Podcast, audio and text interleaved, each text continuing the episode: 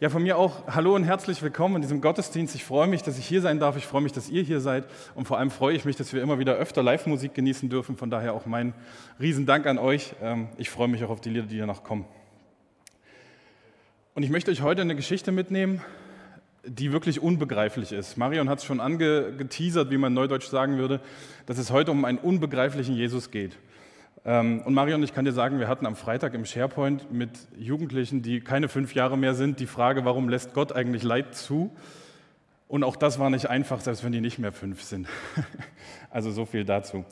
Und ich möchte euch aber ohne große Umschweife eine Geschichte mitnehmen, ähm, die in der Bibel steht und die für mich auf den ersten Blick wirklich unbegreiflich ist, die ich zugegebenermaßen, als ich sie das erste Mal gelesen habe, jetzt in der Vorbereitung, null verstanden habe, wirklich null. Sie steht in Johannes 21 ab Vers 15. Und da steht, als sie gegessen hatten, sagte Jesus zu Simon Petrus, Simon, Sohn des Johannes, liebst du mich mehr als irgendein anderer hier? Petrus gab ihm zur Antwort, ja Herr, du weißt, dass ich dich lieb habe. Darauf sagte Jesus zu ihm, weide meine Lämmer. Jesus fragte ihn ein zweites Mal, Simon, Sohn des Johannes, liebst du mich?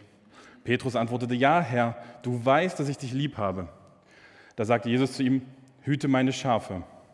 Und Jesus fragte ihn noch ein drittes Mal, Simon, Sohn des Johannes, hast du mich lieb? Petrus wurde traurig, weil Jesus ihn nun schon zum dritten Mal fragte, hast du mich lieb? Herr, du weißt alles, erwiderte er. Du weißt, dass ich dich lieb habe. Darauf sagte Jesus zu ihm, dann sorge für meine Schafe. Ich möchte dir etwas sagen. Als du noch jung warst, hast du dir den Gürtel selbst umgebunden und bist gegangen, wohin du wolltest.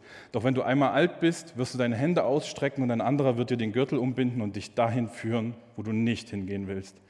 Jesus deutete damit an, auf welche Weise Petrus sterben würde und dass durch seinen Tod die Herrlichkeit Gottes offenbart würde. Er schloss, indem er sagte, folge mir nach. Und ich weiß nicht, wie es dir geht. Ich habe das gelesen und hatte erstmal riesen Fragezeichen in meinem Kopf. Oder wie das in meiner Generation so war, erstmal ein riesiges Hä? Ich weiß, Eltern sagen immer, man soll das nicht sagen, aber war meine erste Reaktion. Und es ist eigentlich gar nicht unüblich, dass wir in der Bibel Gespräche lesen zwischen Jesus und Petrus. Aber warum stellt Jesus hier augenscheinlich dreimal die gleiche Frage? Dreimal. Und das ist eine Frage, die sich Petrus wahrscheinlich in dem Moment auch stellt, wenn wir gucken, wie er nach dieser dritten Frage reagiert. Und warum deutet Jesus Petrus gegenüber auch noch an, wie er mal sterben wird. Warum schließt er das an diese drei Fragen an? Und wenn bei dir im Kopf da genauso große Fragezeichen stehen wie bei mir, möchte ich dich einladen, dass wir jetzt mal zusammen auf die Spur gehen und gucken, warum das so ist. Aber ich möchte sagen, ganz am Anfang, Marion hat es auch schon angedeutet, manchmal ist es so, dass wir riesige Fragezeichen im Kopf haben. Und manchmal sind es vielleicht drei große Fragezeichen, von denen wir zwei ausräumen können und das dritte, das stehen bleibt, das darf da auch stehen. Ich habe nicht den Anspruch, dass wir heute im Detail genau verstehen, warum dieses Gespräch so gelaufen ist, weil ich mir auch gar nicht anmaßen würde zu sagen, ich weiß es.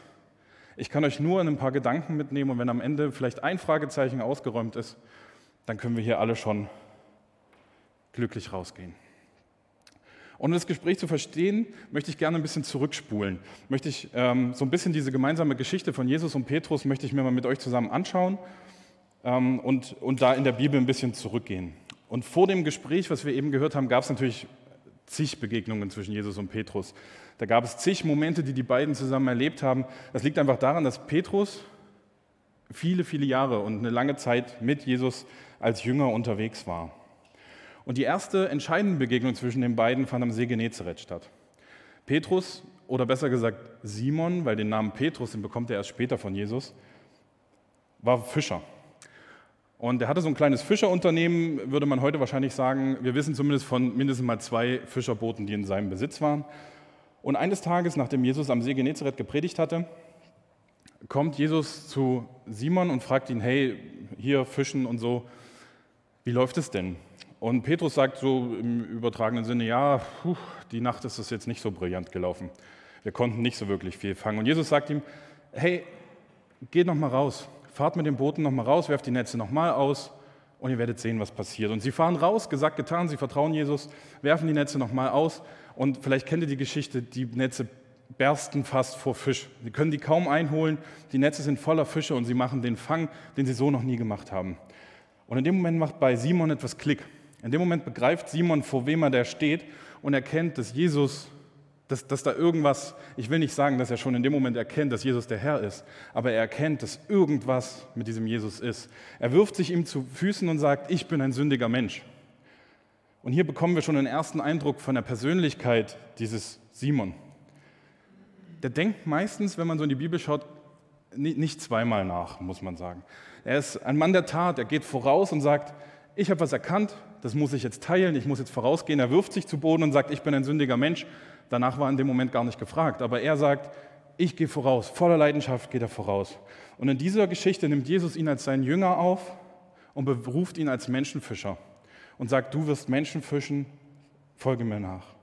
Und das ist der Start einer langen, langen gemeinsamen Geschichte der beiden. Und wenn wir uns diese draufgängerische Persönlichkeit des Simon noch ein bisschen näher anschauen wollen, können wir noch mal eine zweite Geschichte reinschauen. Petrus und die anderen Jünger fahren mit dem Boot raus. Von daher hat das, was Marion vorhin gesagt hat, auch sehr, sehr gut gepasst. Die fahren mit dem Boot auf den See Genezareth. Jesus sagt, fahrt schon mal rüber zum anderen Ufer, ich habe hier noch was zu tun und fährt nicht mit. Und die Jünger, unter anderem Petrus, fahren raus und kommen in einen Riesensturm. Ich weiß nicht, wie ihr euch den See Genezareth vorstellt. Ich musste erst noch mal googeln und gucken, wie groß der ist, weil äh, die Seen, die ich kenne, da ist nicht viel mit Sturm. Aber der See Genezareth, der ist schon wirklich riesengroß, sodass man in der Mitte dieses Sees tatsächlich auch richtige Stürme erleben kann, richtigen Wellengang. Und inmitten eines solchen Sturms befinden sich die Jünger, ohne Jesus. Und die Angst ist riesig. Sie wissen nicht, was sie tun sollen und wissen nicht, was passiert. Und mitten in diesem Sturm kommt eine Gestalt auf dem Wasser laufend auf dieses Boot zu. Und die Jünger denken erstmal, oh, das muss ein Gespenst sein. Aber es stellt sich relativ schnell raus, dass das Jesus ist. Und der Sturm legt sich ein wenig. Und da ist natürlich die Frage, was macht jetzt unser Simon, den wir uns da anschauen gerade? Natürlich. Er sagt, Jesus, ich möchte auch auf dem Wasser laufen, ich möchte zu dir kommen. Jesus reagiert relativ cool in der Situation und sagt, ja, wenn du dich traust, dann komm. Und Petrus, so wie er halt ist, setzt den ersten Fuß aufs Wasser, geht aufs Wasser raus und läuft. Und in diesem Moment merkt Petrus, dass diese Leidenschaft, die er hat, dieser Glaube, den er mitbringt, dass das trägt. Er kann auf dem Wasser laufen. Das trägt ihn fast bis zu Jesus. Bis zu dem Moment, als er anfängt zu zweifeln und sich vielleicht Mühe mehr auf die Wellen, die da sind, konzentriert als auf Jesus und dann untergeht und Jesus ihm die Hand reichen muss und ihn wieder rausziehen muss. Und zugegebenermaßen bekommt in der Situation Simon auch ein bisschen Ärger von Jesus. Das sind so diese Rüffel, die er sich in der Geschichte immer mal abholt. Äh, er nennt ihn hier Kleingläubigen, weil er sagt, hey, du hast gezweifelt und das ist der einzige Grund, warum du untergegangen bist. Aber ich weiß nicht, wenn man da ein bisschen die Perspektive ändert, klar ist Petrus nicht ganz bis zu Jesus gekommen, aber alle anderen Jünger sitzen noch im Boot. Und das ist das, wie wir Petrus kennenlernen, wie wir diesen Simon kennenlernen. Voller Leidenschaft geht er voraus. Und das sehen wir auch in einer anderen Geschichte. Da sind die zusammen unterwegs, Jesus und seine Jünger. Und Jesus stellt ganz offen diese Frage, was denkt ihr denn, wer ich eigentlich bin? Und auch hier eine Situation wieder so, alle Jünger halten sich zurück, so, könnte eine Fangfrage sein. Und Petrus prescht vor und sagt, du bist Christus, der von Gott gesandte Retter, du bist der Sohn des lebendigen Gottes. Und damit geht er raus, damit geht er vor und sagt, das ist so, ich weiß das. Und Jesus erkennt das in dem Moment auch an und sagt, das kannst du nur von Gott selbst wissen. Und das ist der Moment, wo er ihm diesen Beinamen Petrus gibt. Petrus bedeutet so viel wie Fels oder Stein. Und Jesus sagt, auf diesen Felsen will ich meine Gemeinde bauen. Dieser Petrus, der so forsch vorangeht, bekommt hier diesen klaren Auftrag und sagt, du wirst der Fels sein, auf den ich meine Gemeinde bauen will. Wahrscheinlich weiß Petrus in diesem Moment noch nicht mal, was Gemeinde bauen wirklich bedeutet. Und Petrus wird in diesem Moment Jesus wahrscheinlich genauso unbegreiflich gefunden haben, versteht nicht, okay, jetzt habe ich hier einen neuen Namen bekommen, ich soll, also auf mir soll Gemeinde gebaut werden, okay. Und ich weiß nicht, wie es dir geht. Ich gebe tatsächlich jetzt mal nur so einen kurzen Abriss durch die Geschichte der beiden und, und rase da ein bisschen durch. Aber was ich deutlich machen will, ist, dass ich in diesem, im Laufe dieser Geschichte, die die beiden haben, immer wieder merke, welche Rolle dieser Petrus eigentlich einnimmt. Von einem einfachen Fischer hin zu einem leidenschaftlichen Jünger, zu einem Jesus-Nachfolger, einem wichtigen Grundstein, den Jesus beruft. Und wenn wir in der Predigtreihe Liebe auf den zweiten Blick sind, ist Petrus für mich so einer, den ich, wenn ich so die Bibel durchgehe und wenn ich diese Geschichten lese, den ich auf den zweiten Blick sehr, sehr lieb gewinne. Weil das immer so, ein, so einer ist, der schießt Mühe übers Ziel hinaus, aber das finde ich gut, weil er voller Leidenschaft ist. Und jetzt machen wir einen Sprung bis kurz vor Ostern.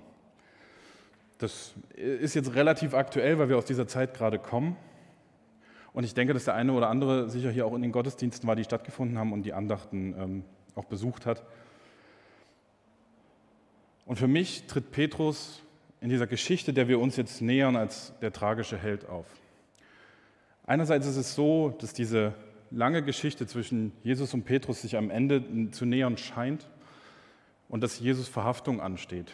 Und da kommen Soldaten, zahlreiche Soldaten, eine genaue Zahl kann man wahrscheinlich nur schätzen, aber es waren viele Soldaten, die kommen, als Judas Jesus verraten hat und wollen Jesus festnehmen. Und wie ist die Reaktion? Petrus, alles voller Soldaten um ihn herum. Petrus zieht das Schwert, geht los und schlägt einem dieser Soldaten ein Ohr ab. Okay, also wenn das kein Mut ist, weiß ich auch nicht. Ne? Also er steht allein auf weiter Flur mit seinem Schwert und um ihn herum ein Haufen Soldaten und er geht vor und schlägt ihm dieses Ohr ab. Das ist für mich der Inbegriff dieses Simon Petrus, wie er in der Bibel immer wieder reagiert.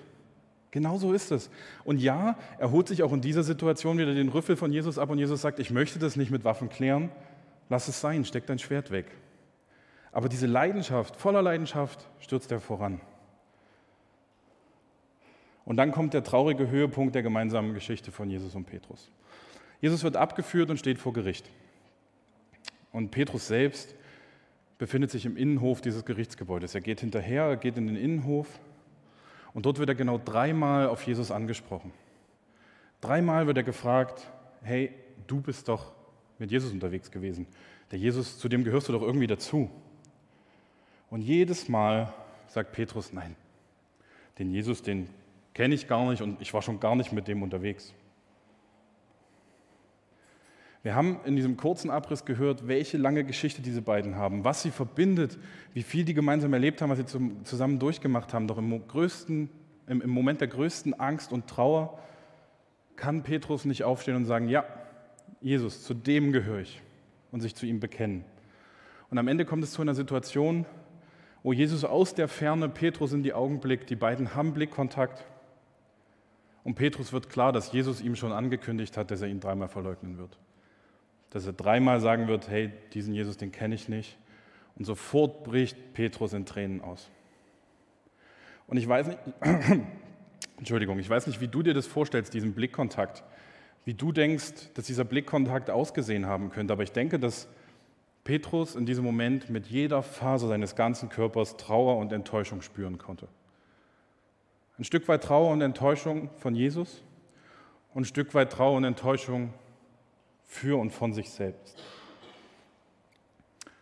Und ich weiß auch nicht, wie es dir in diesem Moment mit einem Urteil geht. Ich bin da mal relativ schnell und sage, in dieser Geschichte hat Petrus versagt. In dieser Geschichte ist Petrus ganz klar der Versager.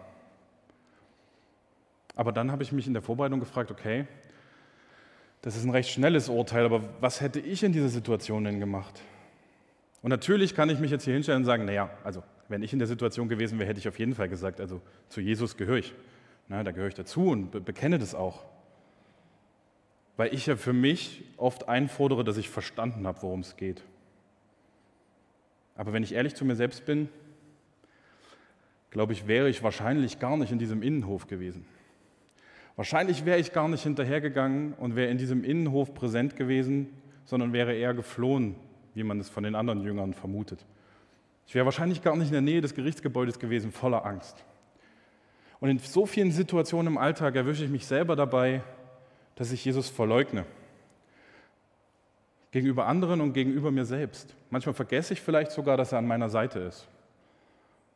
Und ein Petrus, der es schafft, bis in diesen Innenhof mitzugehen, bis in diesen Innenhof seinem Herrn nachzufolgen und dort dann aber nicht die Kraft aufbringt, sich zu Jesus zu bekennen, ist wohl deutlich mutiger, als ich in dieser Situation wäre. Und trotzdem muss es sich für Petrus wie Versagen angefühlt haben. Der letzte Kontakt, den diese beiden Männer, die so viel miteinander erlebt haben, die so eine lange Reise miteinander durchgemacht haben, vor der Kreuzigung von Jesus, bevor Jesus irdisches Leben endet, ist ein Blick, der Petrus deutlich macht, wie sehr er versagt hat und der ihn zu bitterlichen Tränen bringt. Er muss zusehen, wie der Mann, dem er blind gefolgt ist, für den er gekämpft hat, verbal und mit dem Schwert, wie dieser Mann abgeführt wird. Und obendrauf sieht er sich selbst nicht in der Lage, zu diesem Mann zu stehen. Und so gehen sie auseinander und die Geschichte der beiden endet. Könnte man denken. Aber die Geschichte, die Geschichte, die wir anfänglich gehört haben, spielt nach dieser Zeit. Ich glaube, ich habe bei den Liedern zu viel mitgesungen am Anfang. Die Geschichte, die wir anfänglich gehört haben, die spielt nach der Zeit. Nach diesem Blick, nach der Kreuzigung, nach der Wiederauferstehung von Jesus, kommt es überhaupt erst zu diesem Gespräch. Es ist das dritte Mal, dass Jesus sich nach seiner Auferstehung zeigt. Und da entsteht erst dieses Gespräch. Und da sind wir jetzt wieder in der Morgendämmerung am See Genezareth. Wenn ihr mir bis hierhin folgen konntet, wisst ihr, dass wir quasi jetzt die Brücke geschlagen haben. Wir sind wieder am Anfang. Wir sind wieder am See Genezareth. Die Morgendämmerung kommt, die Nacht ist rum und Petrus und ein paar andere Fischer sind mit dem Boot draußen und haben wieder nichts gefangen. Die Nacht, die haben die ganze Nacht durchgefischt. Also für alle, die sich da mit dem Fischen nicht so auskennen, ich habe mich da belesen, nachts fischen ist besser, weil die Fische dann hochkommen. Ähm, Sie haben die die ganze Nacht gefischt und die Morgendämmerung, Morgendämmerung kommt und sie haben nichts gefangen. Und da steht am Ufer ein Mann und sagt, hey, gebt nicht auf, werft das Netz nochmal auf der anderen Seite aus. Vielleicht kommt euch die Geschichte so ein bisschen bekannt vor. Und sie werfen das Netz auf der anderen Seite aus, ziehen dran und merken, dass sie dieses Netz niemals in ihr Boot holen können. Keine Chance. Das ist so voller Fische, das kriegen die nicht in ihr Boot zurück. Kennen wir das nicht irgendwoher? Kennen wir diese Geschichte genau am See Genezareth nicht so ähnlich schon in dieser Beziehung zwischen Jesus und Petrus? Und natürlich macht es bei Petrus in diesem Moment auch Klick. Natürlich weiß er, dass das dort am Ufer, dass das Jesus ist. Und er springt ins Wasser und schwimmt ungefähr 100 Meter durch den See Genezareth auf Jesus zu. Er wartet nicht, bis man mit dem Boot dann wieder an Land gepaddelt ist, um dann Jesus zu begrüßen. Nein, er springt ins Wasser und er schwimmt auf ihn zu. So groß ist die Freude, seinen Herr wiederzusehen. So groß ist diese Leidenschaft, die dieser Petrus empfindet. Und ich stelle mir die Frage, war da nicht diese letzte Begegnung der beiden, die eigentlich noch zwischen ihnen stehen müsste oder über ihn schweben müsste? Was waren wohl Petrus Gedanken, als er diese 100 Meter zu Jesus geschwommen ist? Eine Frage, die du dir selbst stellen kannst, wärst du so voller Euphorie in den See gesprungen und auf einen Mann zugeschwommen, den du augenscheinlich bitter enttäuscht hast, den du verleugnet, verletzt und zurückgelassen hast? Und ich weiß nicht, wie Petrus in diesem Moment gedacht hat. Aber die Liebe zum Herrn scheint all diese Gedanken überwunden zu haben und die Freude überwiegt. Er springt ins Wasser, schwimmt auf ihn zu und sie treffen sich bei einem Lagerfeuer am See Genezareth, essen Brot und Fisch zum Frühstück und führen Gespräche. Und genau so entsteht dieses Gespräch, von dem wir eingangs, was ich eingangs gelesen habe, von dem wir eingangs gehört haben. Genau so. Nach dieser traurigen, nach diesem traurigen Höhepunkt ein Moment voller Euphorie. Und ich möchte noch mal zu dem kommen, was ich am Anfang gesagt habe. Ich kann hier viele Dinge nicht verstehen. Ich verstehe nicht, wie dieses Gespräch genau abgelaufen ist. Ich verstehe auch nicht, warum Jesus diese Frage unbedingt dreimal stellen muss. Es gibt nur so ein, zwei, drei Punkte. Wenn man es genau nimmt, sind es drei Gedanken, die ich euch mitgeben möchte, die ich mir dazu gemacht habe die vielleicht ein bisschen Licht ins Dunkel bringen und nur noch von drei großen Fragezeichen eins stehen lassen. Der erste Punkt ist, ich glaube nicht, dass Jesus aus Zufall dreimal gefragt hat. Die letzte Begegnung der beiden Männer, die sich unglaublich lieb haben, die sich unbegreiflich lieb haben, muss man in dem Kontext schon sagen, endete damit, dass Petrus Jesus dreimal vor anderen verleugnet hat. Und jede dieser Verleugnungen fordert Jesus, oder für jede dieser Verleugnungen fordert Jesus hier das Bekenntnis von Petrus ein, dass er ihn wirklich liebt. Für jedes Mal, dass Petrus gesagt hat, ich kenne diesen Jesus nicht, ich bin nicht mit dem unterwegs, fragt Jesus ihn hier einmal, hast du mich denn wirklich lieb oder liebst du mich? Und ich glaube fest daran, dass Jesus damit die Geschichte, die zwischen diesen beiden immer noch steht, einfach aus der Welt räumen will. Dass Jesus sagt, hey, pass auf, ich weiß, du hast mich dreimal verleugnet, das habe ich dir vorausgesagt. Und deswegen möchte ich jetzt dreimal dieses Bekenntnis von dir, damit diese Geschichte zwischen uns ausgeräumt ist. Und ich glaube gleichzeitig, dass Jesus das nicht für sich selbst tut. Ich glaube, dass Jesus in dem Moment, als der Blickkontakt in diesem Innenhof zustande gekommen ist, dass Jesus Petrus in diesem Moment schon verziehen hat. Daran glaube ich ganz fest. Ich glaube aber, dass Jesus diese dreimalige Frage stellt für Petrus, damit Petrus es auch für sich aus der Welt räumen kann. Um sein Gewissen wieder zu erleichtern, um die Beziehung zwischen diesen beiden wiederherzustellen. Und das ist was, was ich dir gerne mitgeben möchte. Ich glaube, dass deine Botschaft drinsteckt, dass Jesus auch dir immer wieder die Möglichkeit gibt, dich mit ihm zu versöhnen. Wenn du feststellst oder wenn du für dich selbst sagst, ich habe hier versagt, ich habe hier einen Fehler gemacht, ich weiß nicht, wie das kommen konnte, aber ich habe hier einfach bitterlich versagt, dass Jesus dir die Hand hinstreckt und fragt, liebst du mich eigentlich? Und nicht für ihn, sondern für dich, dass er für dich diese Frage stellt, um die Beziehung wiederherzustellen. Der zweite Punkt, der mir wichtig geworden ist, Jesus bewegt sich auf uns zu. Und er bewegt sich in dieser Geschichte auch auf Petrus zu. Und wenn man das genauer beleuchtet, wird es schon in den Fragestellungen deutlich, die Jesus hier in den Raum bringt. Dazu muss man wissen, dass im Hebräischen, keine Angst, nur kurzer Abriss, gibt es für das Wort Liebe in so einer Situation drei verschiedene Worte. Das ist für uns in der deutschen Sprache sehr, sehr schwer zu fassen, aber im Hebräischen ist es so. Und die erste Frage, die Jesus stellt, ist quasi die höchste Frage, die man stellen kann. Er fragt hier nach einer Agape-Liebe. Und das ist die göttliche Liebe, die für uns als Menschen und auch für Petrus in dieser Situation gar nicht zu greifen ist. Das ist eine göttliche Liebe ohne Bedingungen.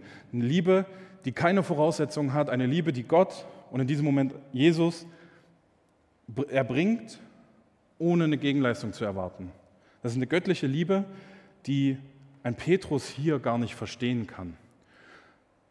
Und er setzt noch einen drauf, er fragt sogar, ob Petrus dieses Gefühl, diese Agape-Liebe, diese göttliche Liebe mehr empfindet als alle anderen, die dort anwesend sind. Also das ist quasi die größte Frage, die du überhaupt stellen kannst.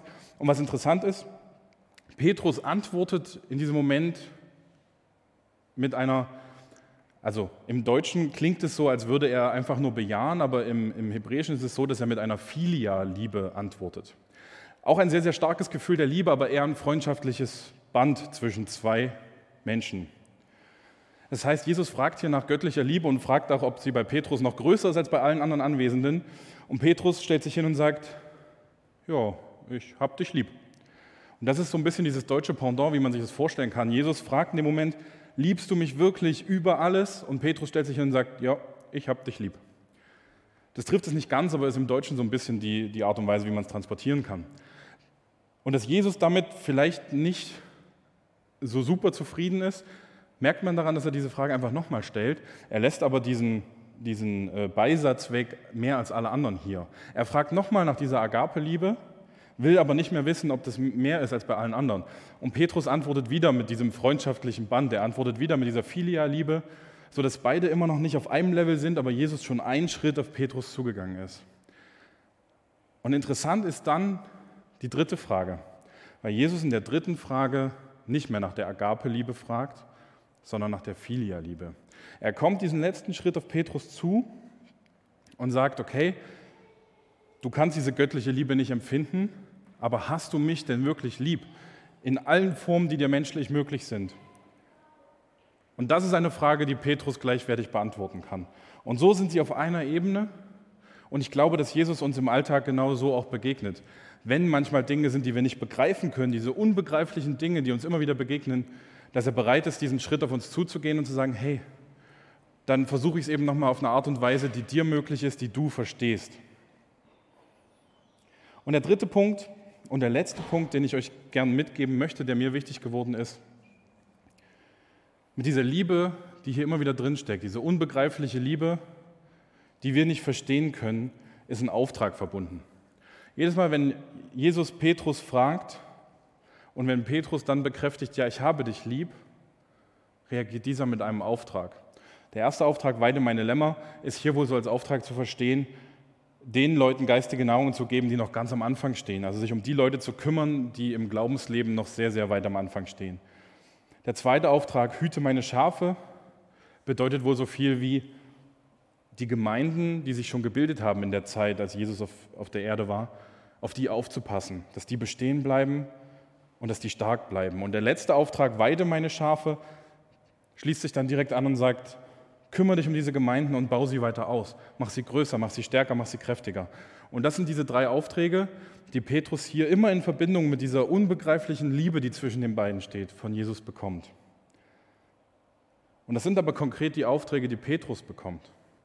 Das ist nicht der Auftrag für mich, das ist nicht der Auftrag für dich, das ist der Auftrag für Petrus. Und ich glaube ganz fest daran, dass diese Liebe, die Jesus uns entgegenbringt, dass die mit einem Auftrag verbunden ist, aber mit einem Auftrag, der ganz, ganz speziell für dich ist. Der ganz speziell dafür ist, wie du gemacht bist, wie du das Leben führst, so wird dein Auftrag sein. Und das Wichtigste ist, dass wir Jesus nachfolgen sollen. Denn auch dieses Gespräch zwischen Jesus und Petrus endet mit den Worten von Jesus, wo er sagt, folge mir nach. Und ich glaube, dass das dieser größte Auftrag ist. Also diese anfangs unbegreifliche Situation zwischen Jesus und Petrus enthält zumindest für mich viel, viel mehr, als mir am Anfang da erschienen ist. Und da sind wahrscheinlich noch tausend andere Sachen, die ihr vielleicht in dieser Geschichte seht. Aber das waren mal drei Punkte, die mir wichtig geworden sind und die möchte ich gerne noch mal kurz zusammenfassen. Erstens, Jesus liebt dich so sehr, dass er auch nach schwachen Momenten die Hand nach dir ausstreckt, um die Beziehung zwischen euch wiederherzustellen. Zweitens, Jesus liebt dich so sehr, dass er sich von göttlicher Ebene immer wieder auf dich zubewegt und mit dir den Weg gehen will. Und das Dritte ist, Jesus liebt dich so sehr, dass er einen ganz speziellen Auftrag nur für dich hat. Nur für dich, für niemand anders.